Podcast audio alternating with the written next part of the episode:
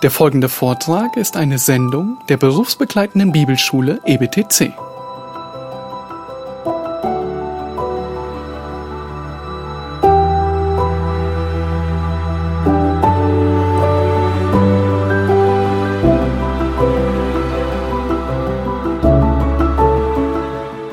Und bei den letzten beiden Predigten haben wir uns mit der Auserwählung Gottes beschäftigt, mit der göttlichen Auserwählung.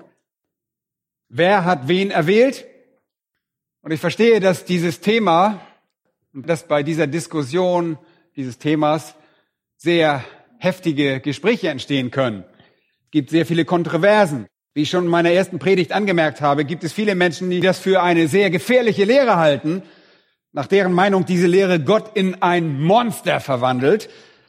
Leute, die diese Lehre für fast gotteslästerlich halten, für eine Art Ehrglauben. Und dennoch, egal wie sehr menschlicher Verstand und menschliche Vorlieben gegen diese Lehre wütend, so wird sie doch unausweichlich in der Schrift gelehrt. Und wir müssen unsere Knie vor dieser großartigen Wahrheit göttlicher Auserwählung beugen. Wenn wir das tun, könnte diese Lehre die kostbarste aller Lehren für uns werden. Und ich verstehe auch, was die Bibel über die Fragen der Errettung zu sagen hat. Ich verstehe, dass es in einem 1. Timotheus Kapitel 2, Vers 4 gibt und es sagt, dass Gott will, dass alle Menschen gerettet werden und zur Erkenntnis der Wahrheit kommen. Manchmal denken Leute, die hätten das vergessen. Und äh, unlängst hat mir jemand eine Mail geschrieben, hat mich daran erinnert, dass dieser Vers auch existiert. Und ich sage Dankeschön, Dankeschön für die Erinnerung. Ich weiß auch, dass die Bibel in 2. Petrus Kapitel 3, Vers 9 sagt, dass Gott nicht will, dass jemand verloren gehe, sondern dass jeder Mann Raum zur Buße habe. Und ich weiß, dass die Bibel uns dazu auffordert, jedem Menschen das Evangelium zu verkündigen. Ich weiß sehr wohl, dass die Bibel allen Menschen überall gebietet, Buße zu tun und dass Gott gebietet, dass alle Menschen ihr Auge auf seinen Sohn richten und ihm zuhören sollen. Das Evangelium ist im Prinzip ein Gebot. Wir reden über das Evangelium als ein Geschenk, als ein Angebot, aber im Prinzip ist es ein Gebot, an den Herrn Jesus Christus zu glauben. Und ich verstehe auch, dass die Bibel von einer menschlichen Entscheidungsfreiheit spricht und menschlichen Willen lehrt, dass die Bibel sagt, wählt euch heute, wem ihr dienen wollt. Ich weiß, dass Jesus sagt, kommt her zu mir alle, die ihr mühselig und beladen seid, so will ich euch erquicken. Und ich weiß, dass er gesagt hat, und wer da will, der nehme das Wasser des Lebens umsonst. Und Jesus fragte, warum wollt ihr sterben? Warum wollt ihr sterben? Er sagte, und doch wollt ihr nicht zu mir kommen, um das Leben zu empfangen. Und ich weiß, dass Jesus bitterlich über die Stadt Jerusalem weinte und sagte, wie oft habe ich deine Kinder sammeln wollen, wie eine Henne ihre Küken unter ihre Flügel sammelt, aber ihr habt nicht gewollt. Ich weiß, dass Gott über das aufsässige und das rebellische und ungläubige Israel weinte und durch die Augen von Jeremia weinte, wie wir in Jeremia Kapitel 13 lesen. Und ich weiß auch, dass die Bibel alle Menschen als Sünder anklagt und alle persönlich beschuldigt, gegen Gottes heiliges Gesetz verstoßen zu haben, sodass sie letztlich was göttlichen Zorn und ewige Strafe verdienen. Und ich weiß, dass die Bibel darauf hinweist, dass alle Sünder über genügend Offenbarung verfügen, um für ihre Sünden verantwortlich zu sein. Ja, durch die Schöpfung in Römer 1 und durch das Gewissen in Römer 2 erhält der Sünder Licht. Er erhält Licht, das, wenn man ihm folgt, zur Wahrheit führt. Wenn sie diesem Licht nicht folgen, werden sie unter Gottes Zorn verloren gehen. Und ich verstehe all das. Und ich weiß, ihr versteht diese Dinge genauso. All das steht in der Schrift. Aber gleichzeitig offenbart sich uns ein Rätsel in der Schrift. Ohne jeglichen Widerspruch, nur offensichtlichen Schwierigkeiten oder scheinbaren Widersprüchlichkeiten in unserem Kopf. Und das sagt uns, dass kein Sünder in der Lage ist, die Wahrheit zu verstehen. Der natürliche Mensch, heißt es in der Schrift, aber nimmt nicht an, was vom Geist Gottes ist. Denn es ist ihm eine Torheit und er kann es nicht erkennen, weil es geistlich beurteilt werden muss. Kein Sünder kann aus eigener Kraft Buße tun. Kein Sünder kann das. In Apostelgeschichte 11, Vers 18 heißt es sogar, dass Sünder nur Buße tun können, wenn Gott ihnen Buße gibt. Und selbst der Glaube an sich übersteigt die Fähigkeiten des Menschen. Johannes 1 heißt es, allen aber, die ihn aufnahmen, den gab er das Anrecht, Kinder Gottes zu werden. Denen, die an seinen Namen glauben. Die nicht aus dem Blut, noch aus dem Willen des Fleisches, also nicht aus dem Willen des Fleisches, noch aus dem Willen des Mannes, sondern aus Gott geboren sind. Der Glaube kommt nicht durch den Willen des Menschen oder den Willen des Fleisches. Die Bibel sagt also, dass die Menschen unfähig sind, die Wahrheit des Evangeliums zu verstehen, dass sie unfähig sind, Buße zu tun. Und sie sind unfähig zu glauben. Deshalb kann ein Sünder nur durch was erlöst werden? Durch das Werk Gottes erlöst werden. Gott muss uns Verständnis, er muss uns Buße, er muss uns Glauben gewähren. Gott muss uns aus dem geistlichen Tod erwecken und uns Leben geben. Er muss geistliche Blindheit überkommen. Er muss uns sehen werden lassen. Er muss geistliche Unwissenheit überkommen und uns die Wahrheit geben. Er muss dies, die alles durchdringende Liebe zur Sünde überwinden und sie mit einem Streben nach Gerechtigkeit ersetzen. Wenn je irgendjemand errettet wird, liegt es daran, dass Gott all unsere normale und natürliche Unfähigkeit außer Kraft setzt. Er setzt sie außer Kraft.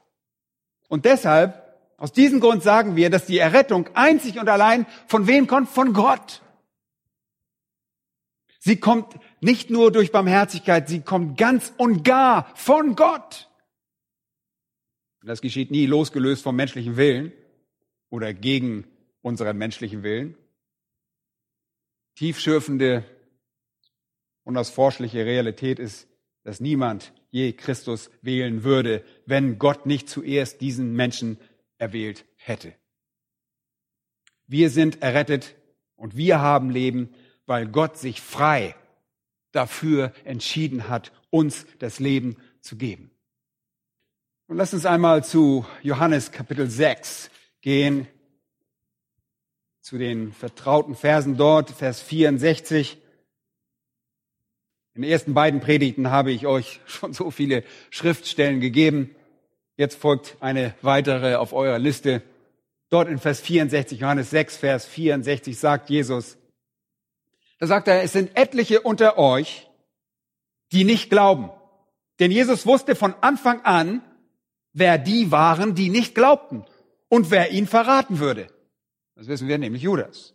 Vers 65. Und er sprach, darum habe ich euch gesagt, niemand kann zu mir kommen, es sei ihm denn, was, von meinem Vater gegeben. Niemand kann kommen. Und ich weiß nicht, wie viel klarer man das noch sagen könnte. Ihr könnt nicht kommen. Ihr werdet nicht kommen, wenn Gott euch nicht Verständnis, Buße und Glauben gewährt. Das ist es, was in den ersten beiden Botschaften zum Ausdruck kommen sollte. Und ich hoffe, das habt ihr auch verstanden, dass Errettung ein Werk Gottes ist. Und damit landen wir bei einer sehr wichtigen Frage, die es zu beantworten gilt. Warum tat Gott das? Warum hat Gott eine Wahl getroffen? Warum hat Gott sich entschieden, Sünder vor Gottes gerechten Urteil zu retten. Warum tat er das? Die Antwort darauf ist wirklich verblüffend. Um das zu verstehen, warum Gott das getan hat, wollen wir ein paar sehr schlagkräftige Schriftstellen aufschlagen. Und eine ganz besonders, und zwar Titus Kapitel 1, die Verse 1 und 2 dort. Und es ist sehr wichtig, dass ihr das Gesamtbild dieser großartigen Lehre der Auserwählung versteht. Am Anfang von Titus stellt Paulus sich selbst vor, und zwar auf eine Art und Weise, die für seine Berufung wichtig ist. Dort lesen wir, er ist ein Sklave. Nun, in meisten wissen wir schon, steht Knecht, aber das Wort Doulos ist wirklich Sklave. Er ist ein Sklave und ein Apostel Jesu Christi. Grob gesehen dient er Gott als ein Sklave, spezifisch gesehen dient er Gott als ein Apostel, also Gesandter Jesu Christi. Und die Erfüllung seines Dienstes gegenüber Gott und seines Apostelamtes im Namen Jesu Christi beinhaltet eine Reihe verschiedener Elemente. Zuerst sagt er, dass er das für den Glauben der Auserwählten Gottes täte. Da heißt es, Paulus, der Sklave Gottes und Apostel Jesu Christi, bei euch steht gemäß dem Glauben der Auserwählung. Diese griechische Präposition kata zusammen mit dem Akkusativ kann man auch als Zweck sehen. Zweck, er weist damit auf den Zweck seiner Berufung hin warum er das tat. Für den Glauben der Auserwählten. Ich denke, das ist eine bessere Übersetzung. Die englischen Übersetzungen haben das übrigens auch. Die erste Sache, die Paulus also sagt, ist, dass Gott ihn zum Dienst berufen hat. Übrigens ist die Bekehrung von Paulus ein Bild der Bekehrung eines jeden einzelnen Sünders. Ihr wisst, er befindet sich auf dem Weg nach Damaskus. Sein Herz ist voller Hass für Christus. Er ist unterwegs, um noch mehr Gläubige zu verfolgen. Aber das findet dann auf einmal ein jähes Ende und er wird souverän von Gott errettet. Auf der Stelle. Er wird zu einem dienenden Sklaven Gottes und einem Gesandten, einem Apostel Jesu Christi. Und seine erste Aufgabe dreht sich um den Glauben der Auserwählten. Titus 1, Vers 1. Das heißt, er soll das Evangelium den Auserwählten bringen, damit sie es hören und glauben. Und da Paulus nicht weiß, und wir auch nicht, wer die Auserwählten sind, predigt er das Evangelium überall. Ganz egal, wo er hingeht, in dem Wissen, dass der Herr ihn nutzen wird, um das Evangelium den Auserwählten zu bringen, die glauben werden. Auserwählte laufen nicht mit dem A auf der Stirn herum. Wir wissen nicht, wer zum Glauben kommen wird. Deshalb predigen wir allen das Evangelium. Es ist der Dienst des Evangeliums. Ihr bringt das Evangelium, damit die Auserwählten es hören und glauben können. Und dann gibt es einen zweiten Aspekt seines Dienstes, beginnt mit Evangelisation und geht jetzt zur Erbauung über. Er sagt, er sei nicht nur von Gott dazu berufen, Jesus Christus zu repräsentieren, indem er den Auserwählten das Evangelium bringt, sondern er bringt denen, die glauben, die Erkenntnis der Wahrheit zur Gottseligkeit. So übersetzt Luther das ganz richtig. Auch hier ist ein Kata, eine griechische Präposition, die das bedeuten kann, zur Gottseligkeit oder einige Übersetzungen haben bei euch, glaube ich, Gottesfurcht da stehen. Wenn Menschen erst einmal zum Glauben gekommen sind, müssen sie in der Wahrheit unterwiesen werden, damit sie Christus immer ähnlicher werden können. Und ihr könntet also sagen, der erste Aspekt seines Dienstes war die Errettung und der zweite Aspekt war die Heiligung. Er sagt, ich predige das Evangelium, damit die Auserwählten es hören und glauben können und dann lehre ich das Wort Gottes, damit jene, die glauben, die Wahrheit lernen, welche Gottesfurcht oder Gottseligkeit hervorbringt. Das, denke ich, ist der Sinn von diesem ersten Vers. Und dann gibt es einen dritten Aspekt des Dienstes, der trifft auf ihn ebenso zu wie auf uns alle. Vers 2. Aufgrund der Hoffnung des ewigen Lebens. Und der dritte Aspekt ist jenes Element der Ermutigung und des Trostes und der Hoffnung, die ihr Augenmerk auf die zukünftige Herrlichkeit richtet.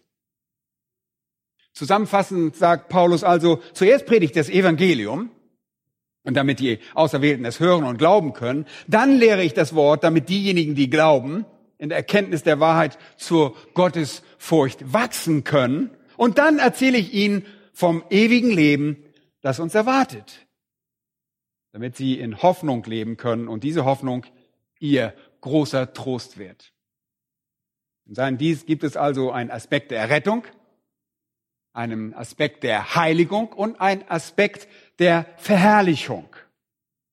Das sind die drei Aspekte. Wir alle tragen diese Verantwortung denn wir alle bringen das Evangelium allen Menschen. Und dann unterweisen wir alle, die glauben, damit sie wachsen. Und schließlich Was machen wir noch? Füllen wir eure Köpfe mit der Hoffnung auf das, was in dem herrlichen Erbe kommen wird. Das müssen wir wissen, damit wir motiviert sind. Aber ich möchte, dass ihr eure Aufmerksamkeit einmal auf Vers 2 richtet. Er sagt, all das von der Gerechtigkeit über die Heiligung und zur Verherrlichung, all das kommt von Gott, der nicht lügen kann und das vor ewigen Zeiten verheißen hat. Im Griechischen heißt es vor Anbeginn der Zeit. Vor Anbeginn der Zeit. Vor Anbeginn der Zeit verhieß Gott, dass er Menschen retten würde, dass er Menschen heiligen und verherrlichen würde. Und die Frage, die sich stellt, wenn er das vor Anbeginn der Zeit gemacht hat, wem hat er dieses Versprechen bloß gegeben? Nun, Menschen kann er dieses Versprechen nicht gegeben haben. Die waren nicht da. Vor der Schöpfung gab es keine Menschen. Die Frage ist, wem gab er dieses Versprechen? Nun, auch ganz gewiss nicht den Engeln. Sehr wahrscheinlich gab es zu der Zeit dieser Verheißung auch keine Engel. Engel wurden mit großer Wahrscheinlichkeit um die Zeit herum geschaffen, als auch alles andere erschaffen wurde. Aber wen dann um alles in der Welt hat er dieses Versprechen gegeben? Und die einzige logische Schlussfolgerung ist, dass es wohl ein Versprechen innerhalb der Dreieinigkeit Gottes gewesen sein muss. Gott muss wohl ein Versprechen innerhalb der Dreieinigkeit abgegeben haben. Wem genau gibt er dieses Versprechen? Betrachtet dafür einmal den zweiten Timotheus, Kapitel 1 und Vers 9. Zweiten Timotheus, Kapitel 1 und Vers 9. Vers 8 endet mit einem Verweis auf Gott. Und dann steht in Vers 9 mit Bezug auf Gott, er hat uns gerettet und berufen mit einem heiligen Ruf, nicht aufgrund unserer Werke, sondern aufgrund seines eigenen Vorsatzes und der Gnade, die uns in Christus Jesus heißt es hier. Und hier folgt jetzt derselbe Ausdruck wie in Titus 1, Vers 2, vor ewiger Zeit gegeben wurde. Wow. Es bedeutet, vor Anbeginn der Zeit, bevor es Zeit gab, versprach Gott, Sünder zu retten, sie zu heiligen und sie zu verherrlichen. Und die Frage ist, wem er dieses Versprechen mit Bezug auf die Gnade gab. Er hat es also nicht den Sündern gegeben, denn die gab es noch nicht. Wem hat er sie gegeben? Nun, schaut in Vers 9. Dort heißt es, die uns in Christus Jesus gegeben wurde. Diese Verheißungen sind uns in Christus Jesus gegeben. Diese Gnade ist uns in Jesus Christus gegeben worden. Und genau hier liegt der Schlüssel. Der Vater gab dem Sohn ein Versprechen. Die ganze Errettung kommt von Gott und dreht sich um seinen Vorsatz und wird im Namen Christi gewährt. Was diese großartige Lehre der Auserwählung angeht, müsst ihr also verstehen, dass der Vater zu irgendeinem Zeitpunkt in der Vergangenheit zu dem Sohn sagt, ich werde dir ein paar Sünder erlösen und ich werde das für dich tun, ich werde das für dich allein tun. Warum sollte Gott das tun? Weil er den Sohn liebt. Und in Johannes 17 zelebriert der Sohn die gegenseitige Liebe zwischen sich selbst und dem Vater und der Vater entscheidet in seiner ewigen Liebe innerhalb der Dreieinigkeit, dass er seine Liebe für den Sohn ausdrücken wird, indem er dem Sohn ein Geschenk macht. Und dieses Geschenk ist im Wesentlichen eine erlöste Menschheit. Er gibt seinem Sohn sozusagen eine erlöste Braut. Das ist sein Geschenk.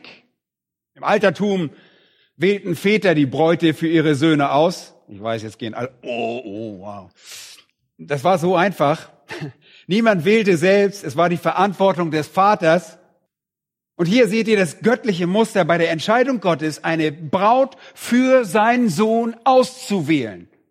Diese Weise konnte der Vater seine Liebe für seinen Sohn ausdrücken. Und er entschied sich einfach, seinem Sohn eine erlöste Menschheit zu geben. Aber verfolgt diesen Gedanken einmal im sechsten Kapitel des Johannesevangeliums, wenn ihr noch euren Finger da drin habt. Wir gehen ein bisschen hin und her heute.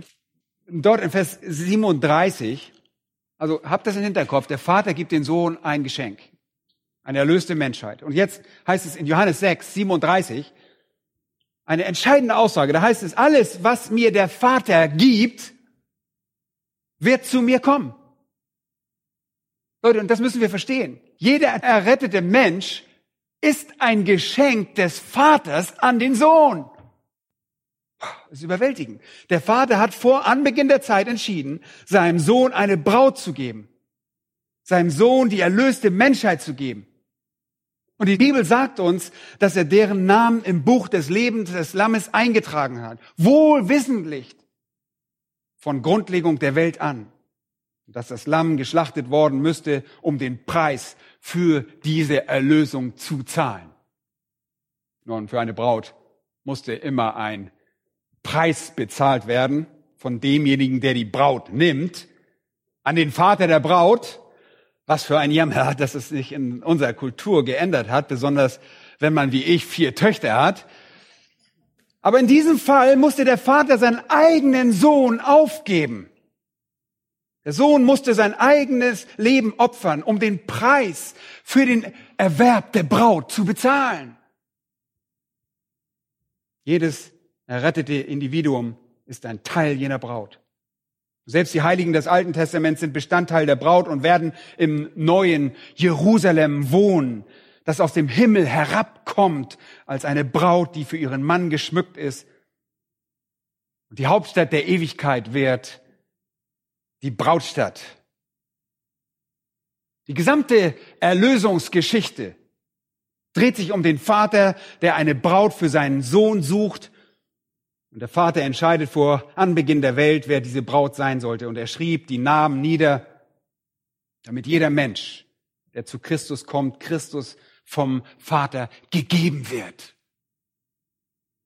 Das ist eine sehr verblüffende, aber sehr herrliche Wahrheit. Und ihr schaut mal Vers 44. Da heißt es, niemand kann zu mir kommen, es sei denn, dass ihn der Vater zieht, der mich gesandt hat.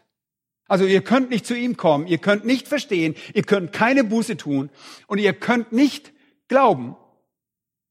Es ist genau das, was wir im selben Kapitel in Vers 64 und 65 lesen. Darum habe ich euch gesagt, niemand kann zu mir kommen, es sei ihn denn von meinem Vater gegeben. Das ist eine göttliche Gabe. Wie werden Menschen also gerettet? Sie werden erwählt. Ihre Namen werden im Buch des Lebens des Lammes noch vor ihrer Schöpfung niedergeschrieben. Jeder von ihnen ist ein persönliches Geschenk des Vaters an den Sohn. Und deshalb lesen wir zurück in Vers 37, alles, was mir der Vater gibt, wird zu mir kommen. Und wenn ihr vom Vater als Gabe dem Sohn gegeben werdet, werdet ihr zum Glauben kommen. Und das ist etwas, was Theologen im Laufe der Jahrhunderte immer wieder als diese unwiderstehliche Gnade bezeichnet haben. Wenn ihr auserwählt seid, wenn ihr ein Geschenk des Vaters an den Sohn seid, dann werdet ihr kommen. Und ihr werdet auf das Evangelium reagieren, wenn ihr es hört. Ihr werdet Leben erhalten und Verständnis und Buße und Glauben. Vers 37 heißt es, und wer zu mir kommt, den werde ich nicht hinausstoßen. Warum wird er das nicht tun? Weil es in dem Sünder vielleicht einen innewohnenden Wert gibt? Nein. Das ist leider eine evangelikale Illusion heutzutage, dass wir so wunderbar sind, dass wir so eine tollen Menschen sind, dass Gott uns so überhaupt nicht mehr widerstehen kann, weil er uns unbedingt sein Reich haben muss.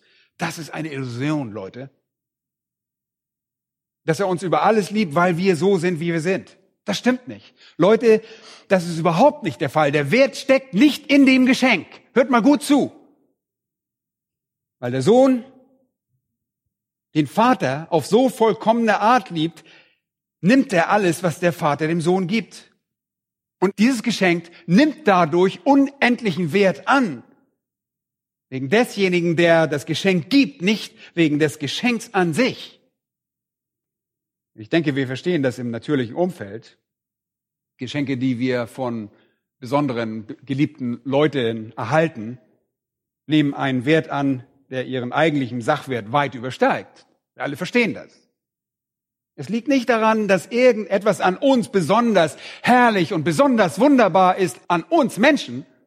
Das ist überhaupt nicht der Fall. Nein. Wir werden kostbar für den Sohn, weil ihr vom Vater als ein Geschenk präsentiert wurdet. Und er würde nie ein Geschenk seines Vaters ablehnen. Das würde Jesus niemals tun.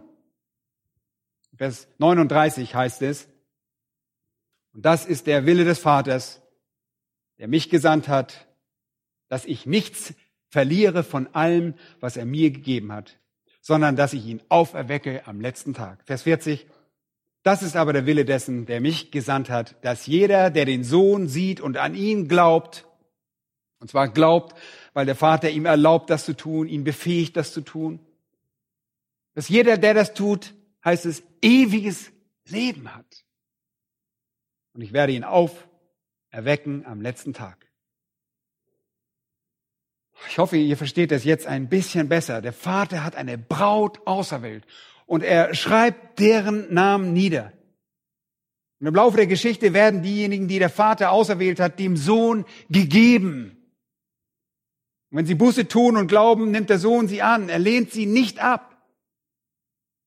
Und der Sohn verliert nie auch nur einen einzigen, sondern erweckt sie alle am letzten Tag. Und das beruht nicht auf irgendeinem in uns wohnenden Wert, als wären wir selbst so wertvoll. Wir werden kostbar, weil der Sohn Geschenke des Vaters wertschätzt. Deshalb sind wir wertvoll. Und dieselbe Sprache finden wir auch in Johannes Kapitel 17, das uns so wohl vertraute Kapitel. Könnt ihr kurz mal aufschlagen, Johannes 17, Manche haben das Kapitel als das Allerheiligste der Schrift bezeichnet. Hier dringen wir sehr tief in die Gemeinschaft von Vater und Sohn innerhalb der Dreieinigkeit ein. Und Johannes 17 spricht Jesus mit dem Vater über uns. Und er spricht mit dem Vater über seine Braut, über diejenigen, die der Vater ihm gegeben hat. Vers 9. Ich bitte für sie, und bitte nicht für die Welt. Ich rede nicht von der Welt, sondern für die, die du mir gegeben hast, denn sie sind dein. Und in diesem Sinne sind die Auserwählten Gottes Kinder, seit sie auserwählt wurden. Leute, diese Kinder Gottes haben schon immer zu Gott gehört. Und er gibt sie seinem Sohn als Liebesgabe und der Sohn sagt, ich bitte für sie, ich bete für sie. Ich bete nicht für die Welt, sondern für die, die du mir gegeben hast. Und dann in Vers 11 bereitet er sich auf das Kreuz vor und darauf, die Welt zu verlassen. Und er sagt, ich bin nicht mehr in der Welt, sie aber sind in der Welt und ich komme zu dir. Heiliger Vater, und hört gut zu, erhalte sie in deinen Namen, den du mir gegeben hast, dass sie eins seien wie wir. Und das ist wirklich ein sehr tiefschürfender Moment in diesem Gebet Jesu. Er sagt, ich werde diese Welt bald verlassen. Und sie werden weiterhin hier sein und ich komme zu dir und bitte dich, Vater, ich bitte dich, sie zu bewahren. Bis jetzt habe ich sie bewahrt. Aber jetzt werden sich die Dinge ändern. Und ich will, dass du sie bewahrst. Vers 12 sagte er, solange ich bei ihnen war, erhielt ich sie in deinem Namen, den du mir gegeben hast, und ich habe sie bewahrt, und keiner von ihnen ist verloren als nur der Sohn des Verderbens, außer Judas, natürlich, der nie echt war. Versteht ihr? Jesus sagt, Vater, ich habe sie bewahrt, weil du sie mir gegeben hast. Und jetzt weiß Jesus um seine bevorstehende Trennung die auf ihn zukommt und er sagt, Vater, es kommt die Zeit, wenn ich nicht in der Lage sein werde, sie zu bewahren. Vater, könntest du sie in jener Zeit, in der ich sie nicht bewahren kann, würdest du sie bitte bewahren? Würdest du sie bewahren? Und in dem kurzen Moment, als Jesus von seinem Vater getrennt wurde, trat Gott an seine Stelle und bewahrte die Sein. Und da Christus in den Himmel aufgestiegen ist, hat er uns den Heiligen Geist geschickt. Der Heilige Geist ist unsere Garantie, er ist unser Siegel, unser Unterpfand, derjenige, der uns bewahrt, der uns versiegelt bis zur kommenden endgültigen Erlösung. Aber warum all das? Weil wir kostbar sind? Warum sind wir kostbar? Nun, ihr wisst es jetzt. Nicht, weil wir von Natur aus besser sind als irgendjemand sonst. Leute, wir sind keine besseren Leute. Und Gott sagt, ha, das sind tolle Typen, den hole ich mir jetzt. Den muss ich unbedingt in meinem Reich haben. Das ist nicht der Fall, sondern weil wir dem Sohn als eine Liebesgabe des Vaters gegeben wurden. Und wieder in Vers 24, Vater, ich will, dass wo ich bin, auch die bei mir sein, die du mir gegeben hast. Ich will, dass sie meine Herrlichkeit sehen. Vater, ich will, dass sie zu dieser großen Hochzeit kommen und ich will, dass du sie bewahrst. Und er wird niemanden verlieren. Und der Vater wird niemanden verlieren. Der Heilige Geist versiegelt uns zur ewigen Erlösung. Nun, was ist der Sinn und Zweck von all dem? Lieben, der Vater der himmlische Vater hat sich entschieden, dem Sohn eine Braut zu geben. Aus welchem Grund? Um den Sohn für immer zu lieben, um den Sohn für immer zu dienen, um den Sohn für immer zu preisen, um den Sohn für immer zu verherrlichen. Denkt nur einmal aus der Perspektive einer irdischen Analogie darüber nach. Männer, das wäre so, als würdet ihr zu eurer Ehefrau sagen, ich liebe dich so sehr, ich weiß, nur nicht, wie ich diese Liebe ausdrücken soll. Deshalb habe ich eine riesige Gruppe von Leuten versammelt und sie werden all ihre Zeit und all ihre Energie darauf verwenden, dir zu folgen, wo immer du hingehst, dir dienen und dich preisen. Sie werden dein ganz persönlicher Halleluja-Chor sein. Sie werden deine Tugenden preisen und alles das, was du dir wünschst. Und nicht nur das. Sie werden deine Herrlichkeit reflektieren. Und sie werden so gut wie möglich wie du sein. Sie werden ein ganzer Chor voller Klonen sein. Sie werden einfach alles, das wunderbar an dir ist, ausstrahlen. Und ihr sagt jetzt vielleicht, boah, das ist total verrückt. Ja, da seid ihr nicht ganz unrecht, aber natürlich ist das bisschen verrückt, weil wir uns keinen Menschen vorstellen können, der solchen Art von Lobpreis verdient. Wir haben das einfach nicht verdient. Aber Christus verdient das. Und den Gedanken des Vaters ist er einer erlösten Menschheit würdig, die den ewigen Himmel mit Lobpreis füllt und dem Sohne Ehre gibt.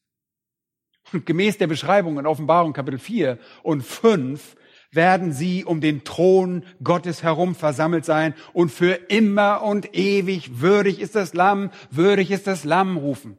Und sie werden nicht aufhören. Sie werden Christus dienen und darüber hinaus sogar ihm gleichgestaltet sein. Und sie werden ihn sehen, wie er ist. Laut Philippa 3, 20 und 21 werden sie einen Leib haben, der seinem Leib der Herrlichkeit gleichförmig ist. In dem Ausmaß, in dem verherrlichte Menschen wie ein fleischgewordener Gott sein können, werden wir wie Christus sein. Leute, so müssen wir Erwählung verstehen. Und das ist, was Paulus in Philippa 3 als Preis der himmlischen Berufung Gottes bezeichnet. Der Preis der Berufung besteht darin, Christus gleichförmig, gleichgestaltet zu sein. Christus gleichförmig gemacht zu werden, damit wir seine Herrlichkeit reflektieren können. Damit er, der Prototokos, der Erstgeborene, der Erste unter vielen Brüdern, unter vielen, die ihm gleichförmig gemacht werden. Wir werden sein Ebenbild tragen. Überwältigende Wahrheiten. Die ganze Erlösungsgeschichte endet, wenn der letzte Name, die letzte Person erlöst ist. Dann ist es vorbei. Und am Ende wird der Vater seine Braut in ihrer Gesamtheit versammelt haben und die Braut wird seinem Sohn präsentiert. Und es wird an diesen endgültigen herrlichen Ort sein, dem neuen Jerusalem, das als Braut für ihren Mann geschmückt sein wird. Es wird für immer die Stadt der Braut sein und alle Heiligen aller Zeitalter werden gemeinsam diese erlöste Menschheit ausmachen. Und wir werden für immer und ewig nur den Herrn Jesus Christus ehren. Und das wird den Vater befriedigen, der vollkommene Liebe für den Sohn hat. Lass mich ein weiteres wunderbares Merkmal davon aufzeigen. Schlagt einmal 1. Korinther 15 auf. 1. Korinther 15, das enthält viel über die Erfüllung, das Ende von allem.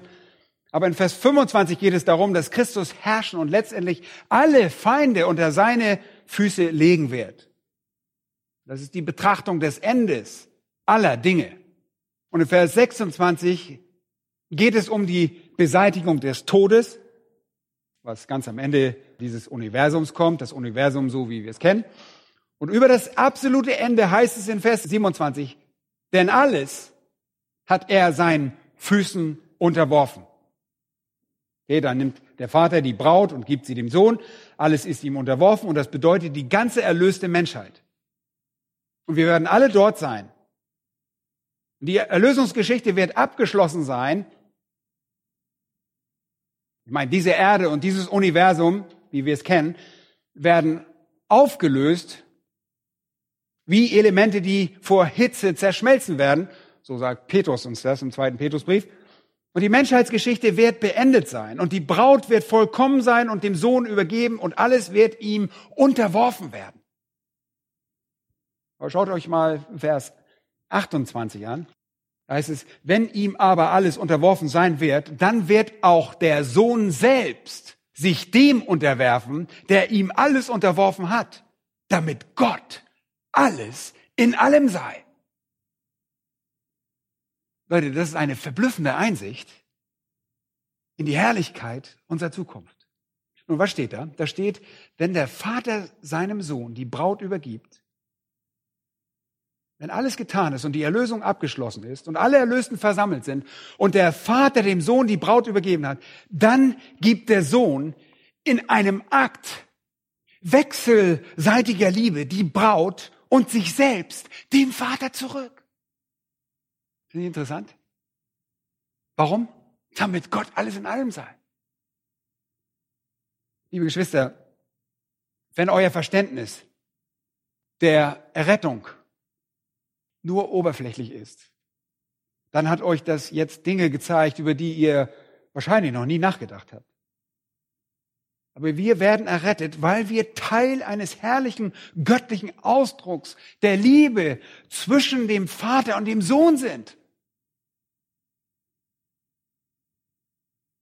Das müssen wir erstmal verarbeiten, oder? Und das geht weit über unser Vermögen aus. Wir sind im gewissen Sinne nicht um unser Selbstwillen errettet, sondern ein Mittel zum Zweck. Und wir wissen, dass wir es nicht verdienen, errettet zu werden. Die Hölle ist nicht mal ungerecht. Die Hölle ist gerecht. Ewige Strafe ist gerecht. Aber Gott ist uns gegenüber barmherzig. Nicht, weil wir irgendeinen Wert besitzen, weil er unbedingt gesagt hat, den Dieter oder den Pascal oder sonst jemanden muss er unbedingt haben, sondern weil er seinen Sohn so wertschätzt, dass er ihm eine erlöste Menschheit gibt. Und wir wissen, was für Leute wir sind. Nicht viele Edle, nicht viele Noble, das Törichte der Welt. Wir brauchen uns nur umgucken.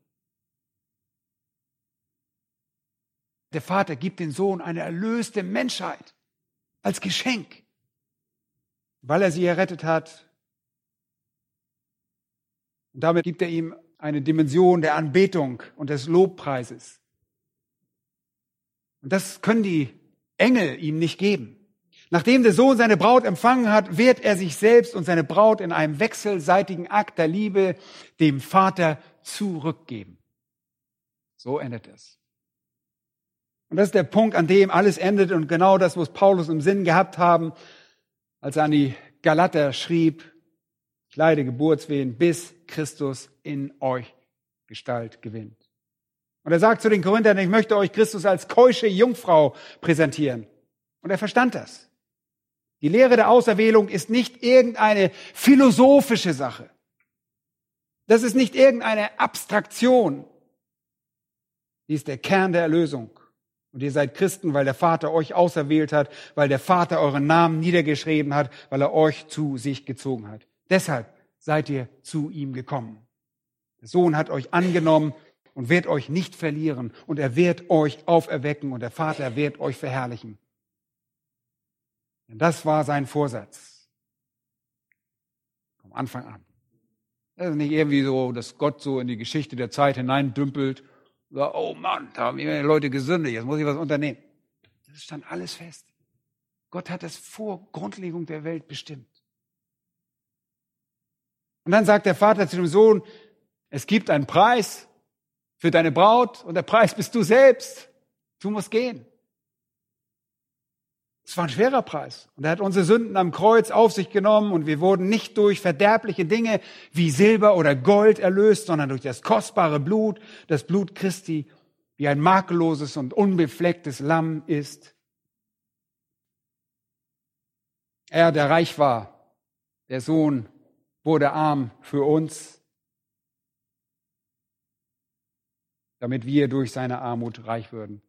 Wisst ihr, wenn ihr über die Lehre der Auserwählung von diesem Standpunkt aus nachdenkt, ist es einfach nur verblüffend. Der Vater macht den Sohn zur Sünde, um den Preis für eine unwürdige Braut zu zahlen. Ganz recht, eine unwürdige Braut. Wir unterscheiden uns damit nicht so sehr von der Frau Hoseas, die eine Prostituierte war.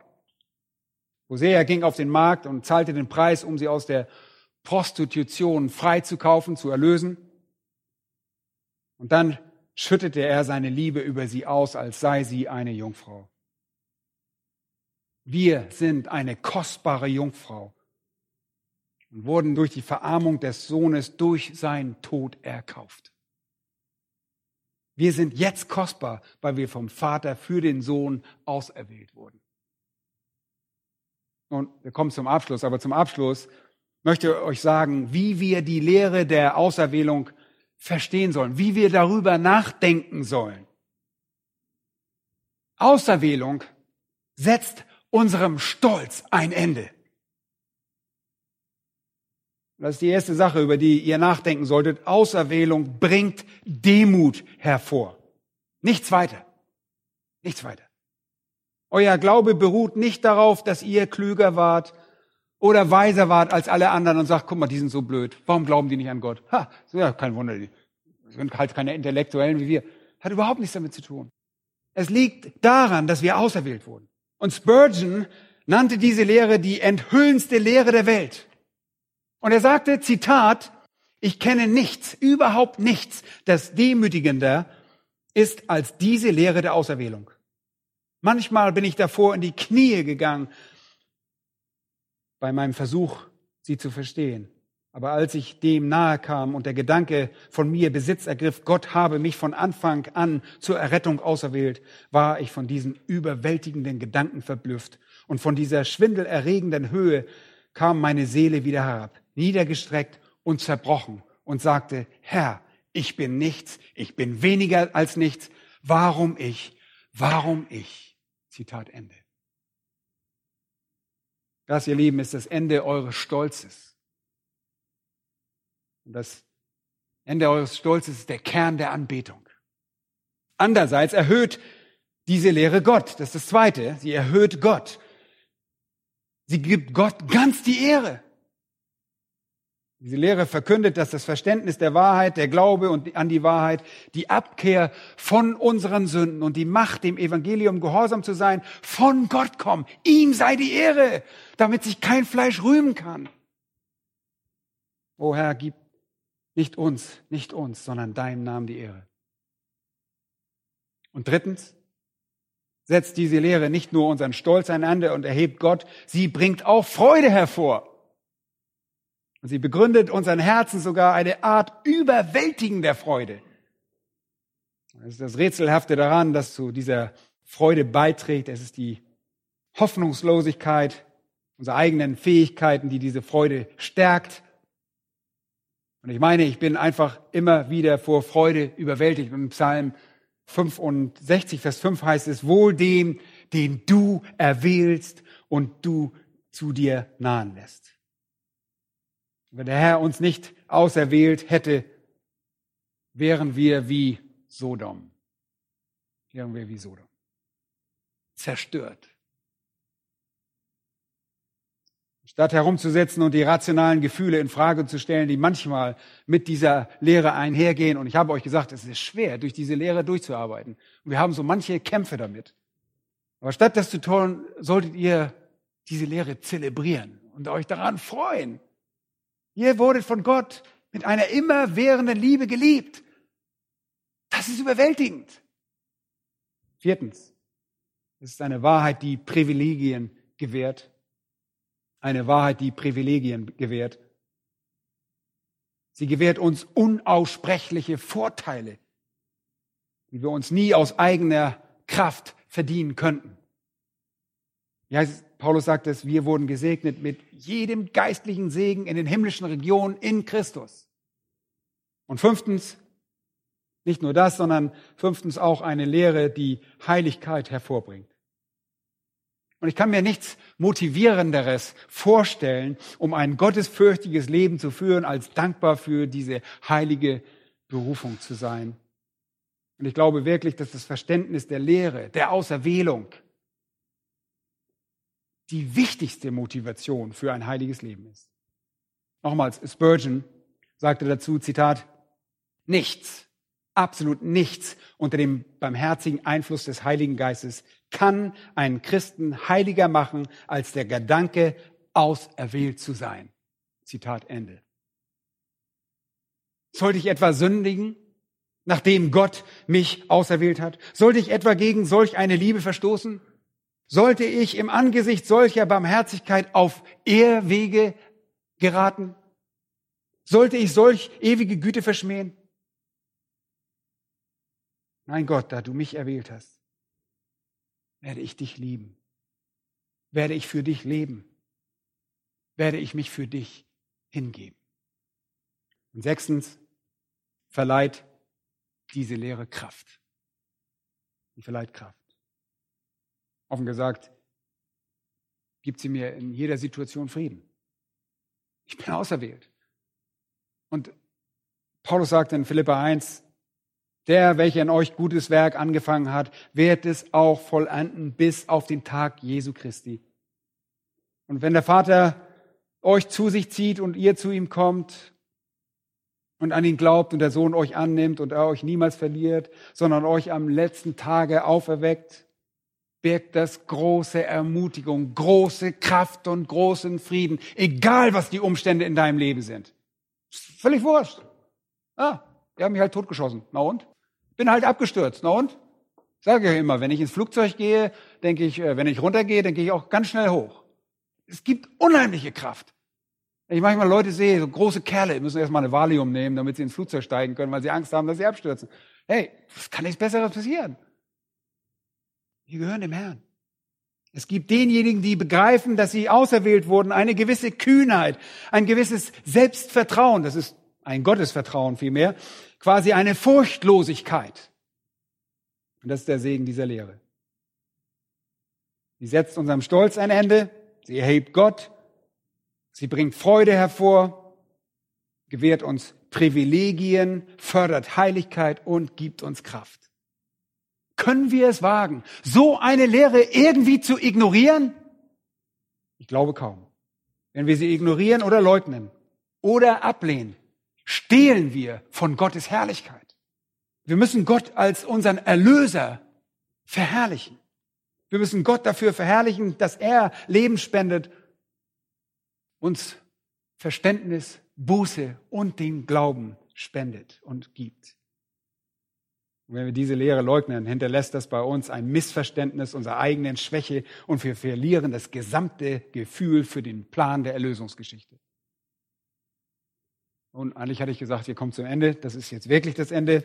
Irgendjemand wird an diesem Punkt sicherlich dennoch fragen, nun, woher weiß ich denn, dass ich ein Erwählter bin? Woher weiß man, ob man erwählt ist? Und ich frage euch, glaubt ihr an das Evangelium? Habt ihr euch von euren Sünden abgewandt? Sehnt ihr euch danach, dem Herrn gehorsam zu sein? Liebt ihr den Herrn Jesus Christus? Leute, das ist der Beweis.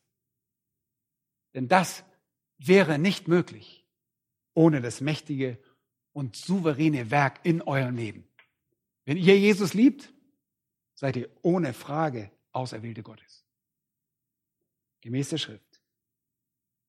Und wir könnten noch sehr viel mehr über diese Lehre der Auserwählung sagen, aber wir gehen zurück und wir werden zurückgehen in, in dieser Geschichte und werden uns noch ein paar andere Dinge anschauen. Wir mussten nur ein paar wichtige Eckpunkte uns anschauen. Wir haben mit dem Beharren begonnen, dass unsere Errettung ewig ist. Und ich habe euch gesagt, dass sie ewig sein muss, weil sie auf Erwählung basiert. Und daraufhin sind wir dann zurückgegangen zur Lehre der Auserwählung. Und beim nächsten Mal, so der Herr will und wir leben, werden wir zu einer anderen Lehre gehen, der Lehre der menschlichen Verderbtheit. Leute, diese Lehre ist, ist oftmals das Problem, warum Leute Erwählung nicht verstehen, weil sie nicht verstehen, wie verdorben sie sind. Und der Grund dafür, dass ihr nicht errettet werden könntet, wenn Gott sich nicht dafür entschieden hätte, euch zu erwählen, darauf werden wir zurückgehen. Also das war die Einleitung dazu. Leute, die Bewahrung, Beharren und ewige Sicherheit nicht verstehen, ist wirklich ein Trauerspiel. Und jeder sollte dieses Thema von euch durcharbeiten und verstehen. Wenn ihr glaubt, dass der Sünder aus eigener Kraft errettet werden könnte, dann habt ihr nicht verstanden, worum es wirklich geht. Aber der Herr hat sich entschlossen, uns selbst zu retten. Und am nächsten Sonntag werden wir also mit unserer rückwärts gerichteten Reise durch die Lehren der Gnade zur Lehre der Verderbtheit übergehen. Lass uns mal.